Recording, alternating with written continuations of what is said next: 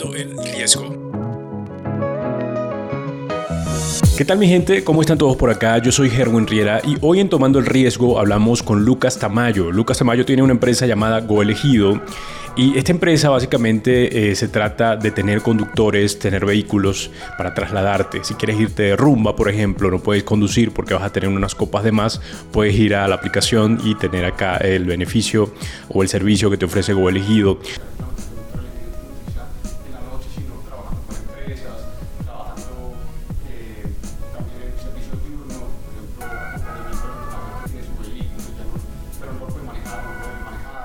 El asunto es que hablamos con Lucas y Lucas, pues es eh, la conversación que se generó fue bastante real, cercana, sencilla, pero poderosa.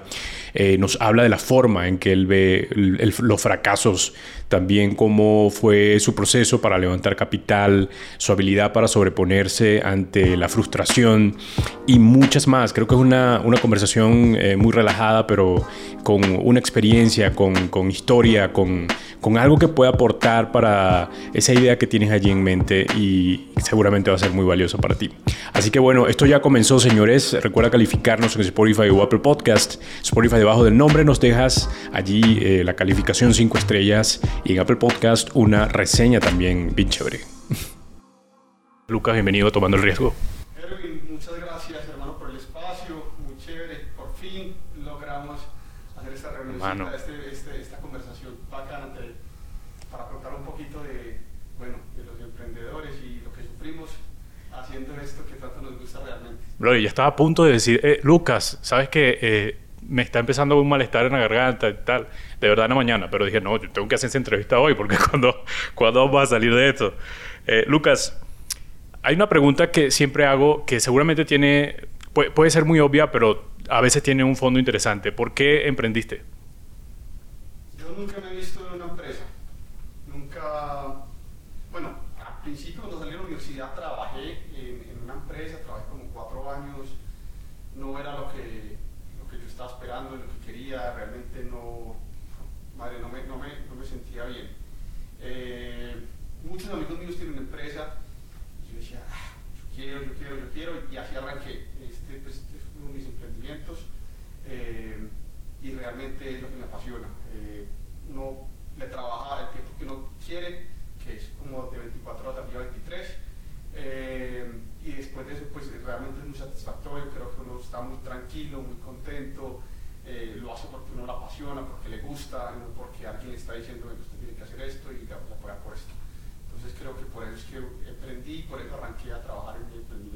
qué es lo que más te gusta de, ser propietario de, una empresa? Que trabajo para mí. Eh, mis papás son dos personas muy trabajadoras toda la vida. Eh, le entregaron cuerpo y alma a las empresas en las que trabajaron, fueron muy exitosos ambos. Pero creo que al final las empresas no fue que no fueron, bueno, no les dieron lo que, la misma cantidad de esfuerzo con lo que ellos dieron. Y la misma, durante mucho tiempo fue, muy bien, absolutamente nada malo de empresa donde estaban mis papás. Eh, ellos creo que fueron felices también, pero creo que al final, no, siempre. No es, no es, para, la empresa no es tan importante. Sí, y yo siempre, siempre, uno está buscando o está viendo el ejemplo de papá y mamá. Sí. Creo que de ahí vienen muchas cosas, ¿no? De todo lo que somos hoy. Eh, hablemos ahora de Go Elegido. ¿Qué es esta empresa? ¿Qué hacen en Go Elegido? Y un poco para que las personas entiendan cuál es el plan de negocio también. Go Elegido nace como una empresa de conductores elegidos en tiempo real, eh, una empresa en la cual lo que, lo que estábamos solucionando el problema era cuando un conductor elegido, normalmente las aseguradoras o cualquier otra cosa te demoras para solucionarte de que sí te van a prestar el servicio y lleguen en 3-4 horas. Eh, y realmente es un servicio que muchas veces uno no sabe a qué hora va, va, va, va a entrar el conductor, uno está en una fiesta por decir, y, y bueno, el conductor lo necesito ya, no, pero lo necesito para las 12 y a las 12 están todo el pico de la fiesta no me quiero ir, entonces ¿qué puedo hacer? Me tengo que ir porque es que no, yo no puedo manejar, eh, entonces me toqué, me toqué la fiesta o pues o quedarme sin conductor. Nosotros entramos a resolver ese problema inicialmente. Inicialmente lo que hicimos fue un servicio conductor elegido con una aplicación, en una aplicación, no como, sino en una aplicación donde lo que se espera un conductor inmediato. Estamos llegando alrededor de 20 minutos. Eh, y bueno, digamos que esto fue inicialmente a, a, con lo que arrancamos. Ahora estamos apuntando a ser la empresa de conductores más grande en Colombia y Latinoamérica.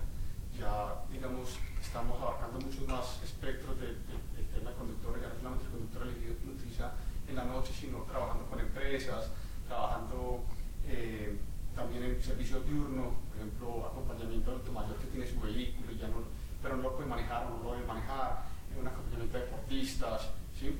Entonces, como te digo, ya lo que es elegido es una empresa mucho más grande de conductores, como tal.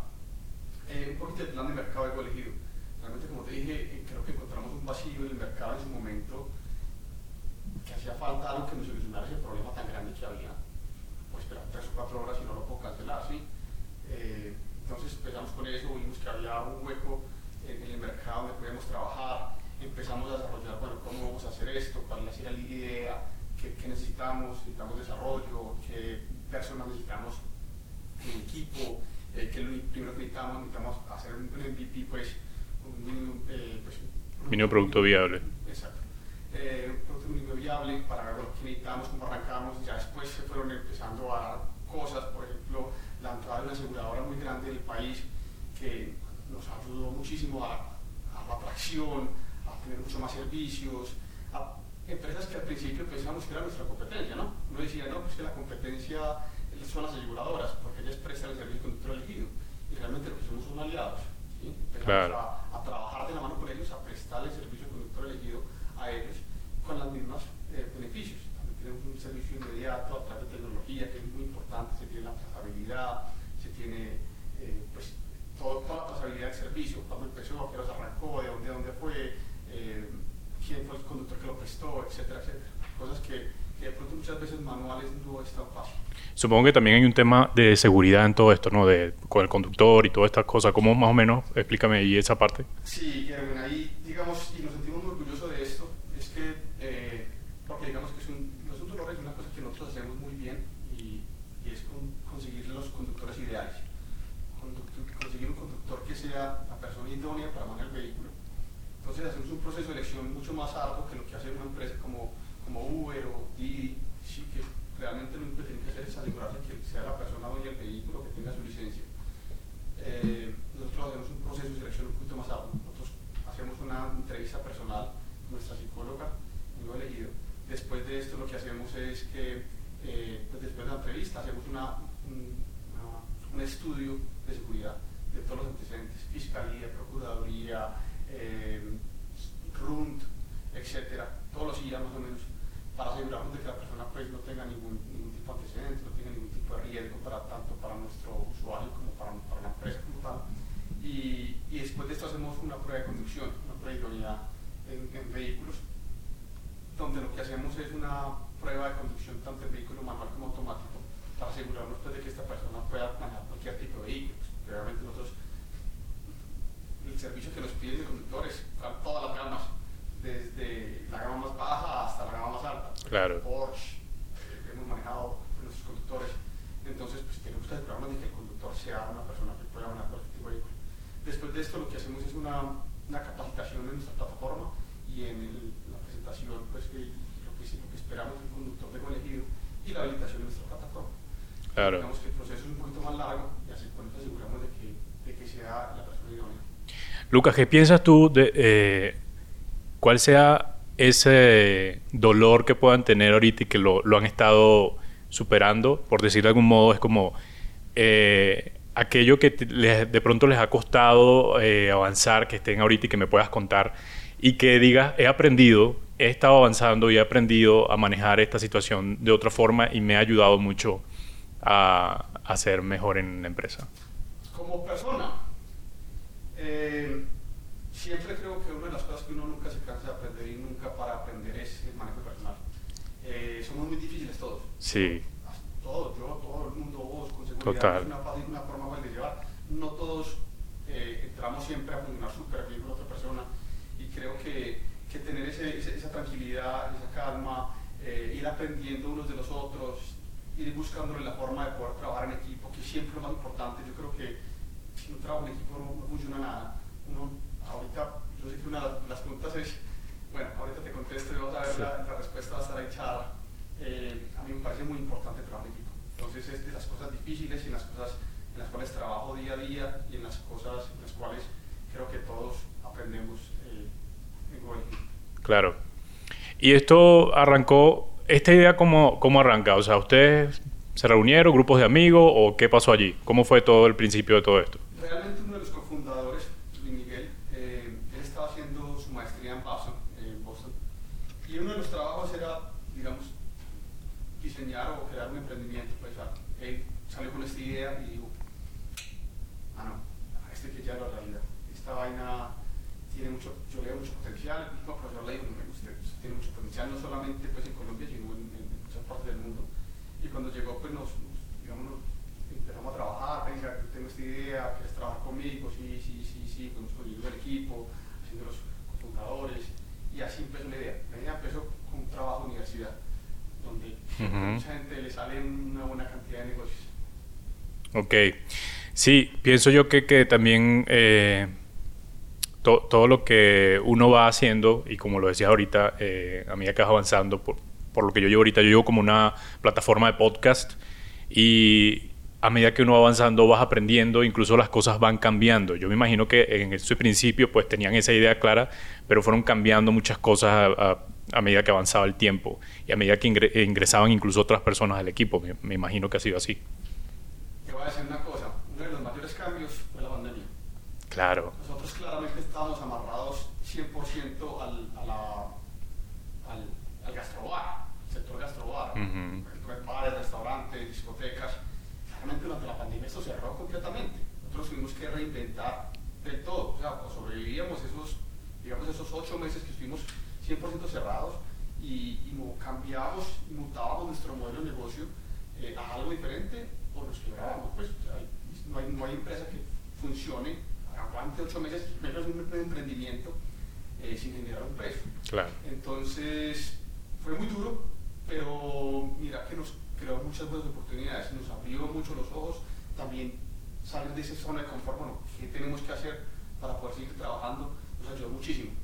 Entonces creo que muy duro, fue bien complicado ese momento, pues se pensó en cerrar, bueno, lo que vamos a hacer, qué vamos con los salarios, etcétera, pero creo que nos ayudó muchísimo, nos ayudó muchísimo abrirnos nuevas puertas, nuevos tipos de negocios y creo que gracias a eso hemos crecido mucho durante esta nueva reapertura, porque pues obviamente lo del sector gastrobar pues se disparó nuevamente, pero nosotros ya empezamos con otro nuevo negocio donde también hemos crecido muchísimo. Entonces nos ayudó, nos ayudó muchísimo la pandemia. Claro, y a veces uno piensa que, la pandemia fue totalmente negativa, pero la verdad que sacó, sacó la.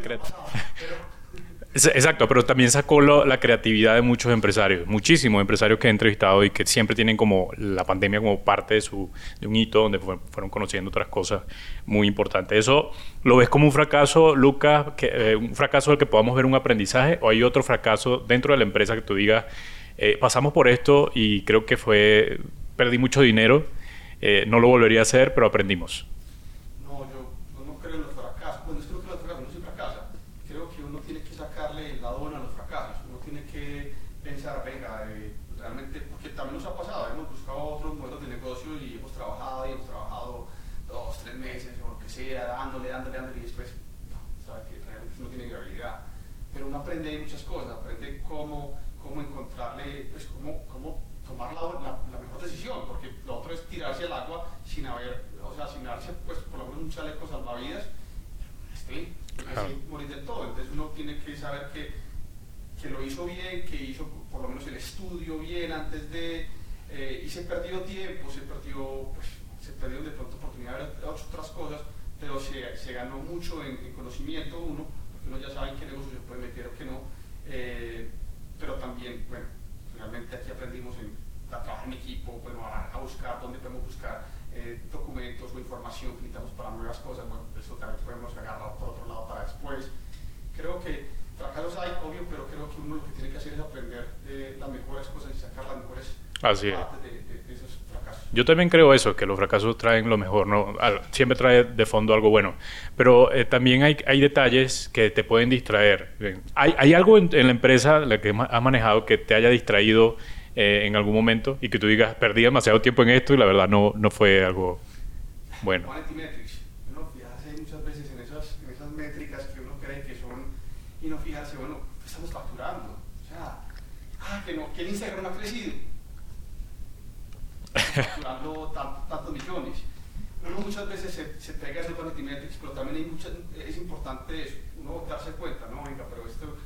¿con qué nos vamos a medir?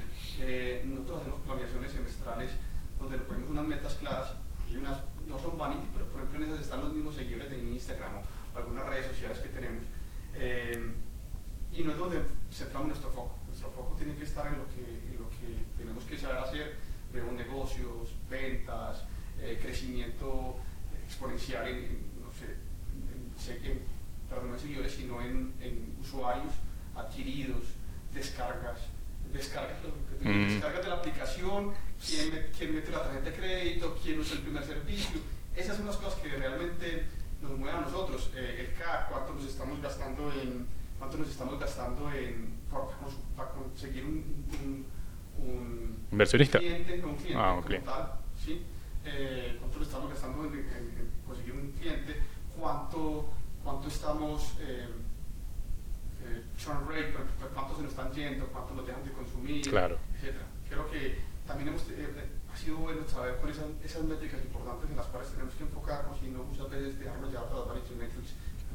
Tenemos 50 mil seguidores. Sí, sí, sí, sí. Eso no Mira, este, Lucas, sabes que eh, hace poco estuve hablando con, con, un empresario y me contaba lo, lo mm, eh, el arduo trabajo que tuvo que hacer para levantar capital y todo esto. ¿Cómo ha sido ese tema para ustedes? Eh, y cuéntame un poco de eso y también para entender un poco el esfuerzo que hay detrás, porque la gente a veces cree que eso es muy sencillo, pero la verdad es que para que te den un sí, pueden pasar hasta seis meses. Nosotros no hemos tenido el, ese inversionista. Eh, empecemos, por, empecemos, por, el principio. Sí. Eh, estoy totalmente de acuerdo. Eso tiene mucho trabajo. Uno ve, madre, uno ve las publicaciones. Yo no sé quién levantó 5 millones de dólares, el otro levantó 550 mil dólares. El otro levantó. ¿Qué estoy haciendo mal, Dios mío? Sí, uno dice, ¿yo qué? ¿Por qué? ¿Por qué he hablado con 50 inversionistas? uno también, también encuentra publicaciones que dicen, eh, es que yo le mandé millones de dólares, pero fue él, pues fue las 100 veces que le, le, dije a un, que estuve trabajando con un inversionista y, y ahí sí me dio, me dio el sí, no es de una, y eso, eso está claro. Nosotros hemos trabajado mucho en eso, gracias a Dios, eh, durante la pandemia y todo, eh, llegamos a decir, bueno, madre, nosotros necesitamos empezar a vender un porcentaje en la empresa porque el capital que tenemos no nos va a hacer las inversiones que necesitamos en tecnología, en staff, en mercadeo, para seguir, creciendo. Inclusive hasta el año pasado, hasta diciembre, estamos muy enfocados en eso, muy, muy enfocados. Pero gracias a Dios, con todas las ventas que estamos teniendo, con el crecimiento que estamos teniendo, ya dando números positivos, evita, lo que sea, entonces uno dice, bueno, a ver, ya no estamos tan desesperados en buscar un inversionista. Ya vamos a buscar un inversionista que nos sirva a nosotros Eso. la plata o sea, porque muchas veces era, yo necesito tal plata y yo, sé, yo la manejaré. Ahora es, necesitamos la plata, pero más bien necesitamos a alguien que, que nos aporte algo también bien importante, algo elegido. Entonces, siquiera ya no estamos tan necesitados, eh, se lo hemos dicho a otros inversionistas con los que hemos hablado últimamente, venga, ¿usted qué nos va a aportar? Claro.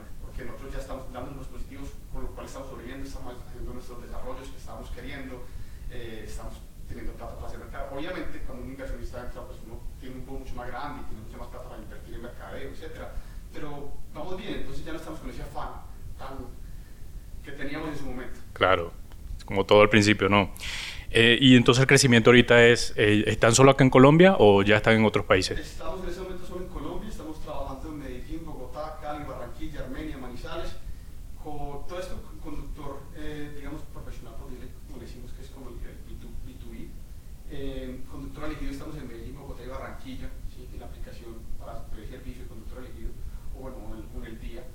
Eh, la idea es consolidar, terminar ese año consolidando más ciudades intermedias y ciudades, eh, pues como bueno, Cali, lastimosamente no podemos por el tema de que no se puede parrillero, entonces es complicado. Ah. Pero ciudades como Pereira, Manizales, Armenia, eh, Bucaramanga, claro. ciudades intermedias que igualmente pues, vemos que tienen un, un buen potencial para ellos. Excelente. Bien, vamos a una pausa y al regresar vamos a escuchar a Lucas hablar temas mucho más personales. Por ejemplo, esa característica que eh, personal, valga la redundancia, que tiene para poder levantar su empresa. También libros que ha leído y por supuesto vamos al, final a tener el elevator pitch para que puedas inspirarte también y hacer el tuyo. Tomando el riesgo es una producción de Plural Media. También producimos un podcast llamado Wow Mamá. Si hay alguna madre por acá escuchando este podcast, quiero felicitarlas, pero también quiero invitarte a que vayas a, este podcast porque está muy interesante y hay muchos expertos hablando del tema. Te va a funcionar muy bien si es lo que quieres. Así que www.wowmama.site es el lugar también donde debes estar. www.wowmama.site. Wow se escribe W-O-W mamá.site site. Bueno, Luca, en poco tiempo hemos hablado un poco de tu vida eh, en cuanto familiar, porque nos hablaste de tu familia y la inspiración que tienes hacia tus padres. Nos hablaste de la empresa, cómo comenzó, también de los retos, algunos retos que han tenido, eh, el MVP, cómo fue. Eh, nos hablaste muy poco, pero parte del proceso que se lleva en una empresa como la tuya. Y ahora quiero pasar a un poco a algo más personal y preguntarte qué, ¿Qué crees tú que tengas, eh, qué características tienes que tú digas, esto, me, esto ha ayudado eh, a levantar la empresa de algún modo? Yo sé que eh, a veces suena muy egocéntrico, pero a veces hay cosas que tenemos que pueden ayudar a, la empresa. Tal vez sea, podemos manejar un buen equipo, tenemos la capacidad de hacerlo, fuimos instruidos para eso, qué sé yo, lo que tú consideres que ha sido de pronto un punto clave para la empresa. Entonces, digamos que eso también ah, creo que puede ser de las cosas que ha ayudado al equipo o en lo que he podido aportar al equipo, eh, porque realmente es, trabajar, trabajar, darle que hay que hacer. Esto funcionó, bueno, pero por otro lado, vengamos por allí o por acá. Esto es de, probar por todos lados, porque realmente si todos nos supiéramos, si nos supiéramos, pues claro. ya estaríamos estallados pues, en todas partes. Entonces creo que esa, esa, esa, poca frustración que me da a mí los los fracasos o buscar Puede animar a otras personas incluso. Sí, de pronto puede también ayudar un poco a influenciar a las personas. Y a calmar. No te preocupes, Exacto. No, otro lado. Puede ser. Sí, sí. Lo, tendrá que ser tengo amigos así, la verdad que calma mucho tener amigos que, porque uno se desespera mucho y siempre como que ellos te llevan un poco la calma y eso es importante. Eh, Lucas, un contraste, el contraste que hagas entre la vida, tu vida normal, a la de un empresario. Yo sé que siempre va a estar relacionado, pero a veces es abrumador eh, estar tanto tiempo eh, pensando en una empresa y olvidar algunas cosas importantes. Eh, sí, hay veces uno como emprendedor, la cabeza le da vueltas todo el día, uno se va a acostar. A mí me toca poner televisión como para que me distraiga, para poderme dormir, porque si no, si, me, si, lo dejo en, total silencio, no paro pensar y tengo que hacer esto, tengo que hacer esto, ay, esta idea y esta otra cosa entonces me toca, me toca por ese lado. Creo que es una diferencia grande la que tenemos los, emprendedores eh, de otras personas, porque realmente no paramos de pensar, no paramos, no, no, paramos de pensar en la, en la, empresa. Y a veces, ¿cómo, ¿cómo tratas tú ese equilibrio? ¿Cómo lo mantienes? Porque sé que eso es complicado. Es complicado. Inclusive en un grupo de, de, que tenemos de emprendedores, alguien dijo, estoy muy frustrado, estoy muy cansado, lo que sea. Yo, eh, como, como te estaba contando también ahorita, pues soy fotógrafo, muchas veces mm por hobby. Eh, y eso me ayuda mucho. Creo que tener esos espacios que son para mí, eh, espacios que ni siquiera, por ejemplo, la, hay fotografías que hago que no son ni siquiera con, el fin de sacar plata, sino que lo hago porque me da la gana. Eh, me ayudan mucho a tranquilizarme, a darme mi espacio, a estar como en, en, mi hobby que es completamente mío y que no estoy pensando en, en otra cosa y bueno, me, me ayuda a, a liberar un poquito la cabeza. Eh, esas son de las cosas que me parecen muy importantes y el gimnasio, creo que también el gimnasio, inclusive el gimnasio le salen también muy buenas ideas, como ahí trotar, tal y tal cosa, pero también uno se distrae bastante y está ahí como tranquilo. Entonces, eh, esas dos cosas creo que son de las, de las que me ayudan a mí a, a, liberar un poquito esa presión que uno siempre tiene cuando está emprendiendo. Qué bien. Eh, Lucas, el consejo más importante que te hayan dado. Me lo dijo un amigo en la universidad y es eh, que uno no tiene que ser de las todas no tiene que saber, no tiene que saber quién se la sabe y el teléfono. que trabajar en equipo. Eh, uno, no, uno, no, se las puede dar todas, es imposible, pero uno tiene que rodearse de buenas personas, trabajar con personas que quieren eh, trabajar con uno y lo mismo, tener buenos contactos. Uno tengo ni idea de podcast. Porque era muy sí, Germán, vení, ¿cómo estás? ¿Será que me puedo ayudar con esto? Tengo este, este, esta audita. Ese creo que es lo más importante que me han dicho. Genial. ¿Y, ¿Y, qué libros han sido más influyentes para ti? ¿Alguno que estés leyendo ahorita o que hayas leído recientemente? Eh, hay uno que se llama Platform Revolution, que es, eh, pues ese es muy enfocado pues a lo que a la plataforma como tal, pues a, a cómo funcionan las los, mm, las plataformas pues la, en, en, a apps y cosas así, ¿sí? Creo que ese es bastante importante y también me lo, me lo empecé a leer pues, cuando ya estaba trabajando en Go, con Go. Entonces, ayuda mucho, porque en el día a día uno hacía tal, tal cosa. Entonces es chévere. Ese creo que, pensando mucho en la empresa, funciona muy bien. Genial. Por el lado de, de otros libros, me gusta mucho la historia y también eh, soy una persona que creo que todo está, cualquier respuesta que ahorita está en la historia. Ya mire qué pasó antes, quién más lo, lo hizo antes. Me gusta mucho la historia como tal, pues historia, historia uh -huh. bien antigua, eh, pero que también soy fiel creyente de que cualquier problema que uno tenga, alguien ya lo resolvió alguien ya tuvo un problema parecido en la historia o en la vida y uno puede encontrar por ahí muchas soluciones de lo que uno le ha pasado. Algo, o mejor dicho, si tuvieras el poder de revivirlo, ¿revivirías al, a algún dinosaurio? Tiranosaurio Rex, por ejemplo. No, bro. ¿No te has visto Jurassic Park? Eso no termina bien. No, no, no, yo, no, yo creo que era... Pero así, como así no, no falta y no te lo vayan a comer acá todos. No, no. Lucas, escuché hace poco una pregunta que también me gustó mucho, que dice, eh, ¿el amor de tu vida? ¿El amor de tu vida o, una startup? No, no, el amor de mi vida. Creo que una startup se puede crear muchas veces, uno puede montar muchas, uno puede fracasar muchas veces, pero creo que es más difícil conseguir una persona con la que uno se entienda y se ría, pasa bueno, y es más, difícil eso. Entonces creo que una startup es más, no es más fácil de levantar, es difícil realmente, pero, pero el amor de la vida creo que es más difícil que eso. Lo estás diciendo porque aquí estás tu novia, ¿verdad? No, no, no. Es que no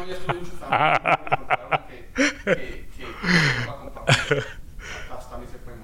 Bueno, Lucas, estamos llegando al final de, del episodio. Este, siempre dejo algo, el elevator pitch para el final, porque creo que es una forma de inspirar a otros empresarios a que hagan el suyo. Eh, y bueno, vamos a tomar el, el, Siempre pongo un fondo de ascensor eh, en esta parte, porque tomo el origen de esto. Está allí el, el, inversionista y de pronto tienes que hablarle de tu empresa. ¿Cómo sería? Sí.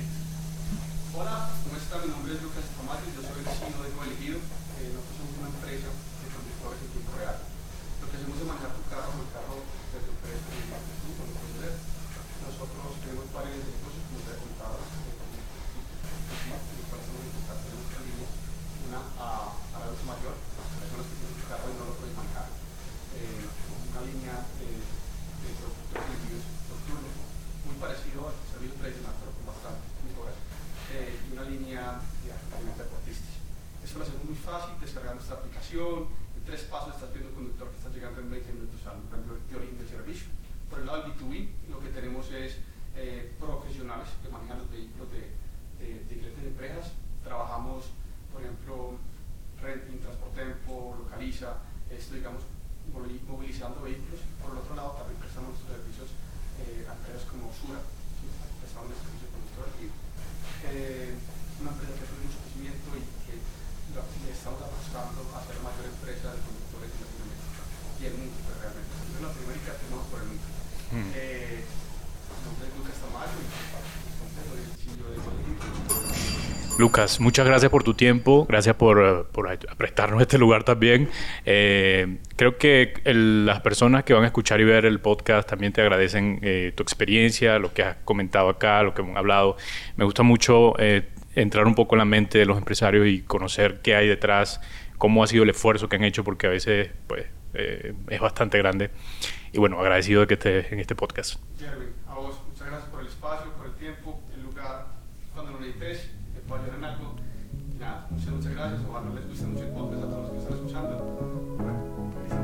Seguro. Un abrazo, Lucas.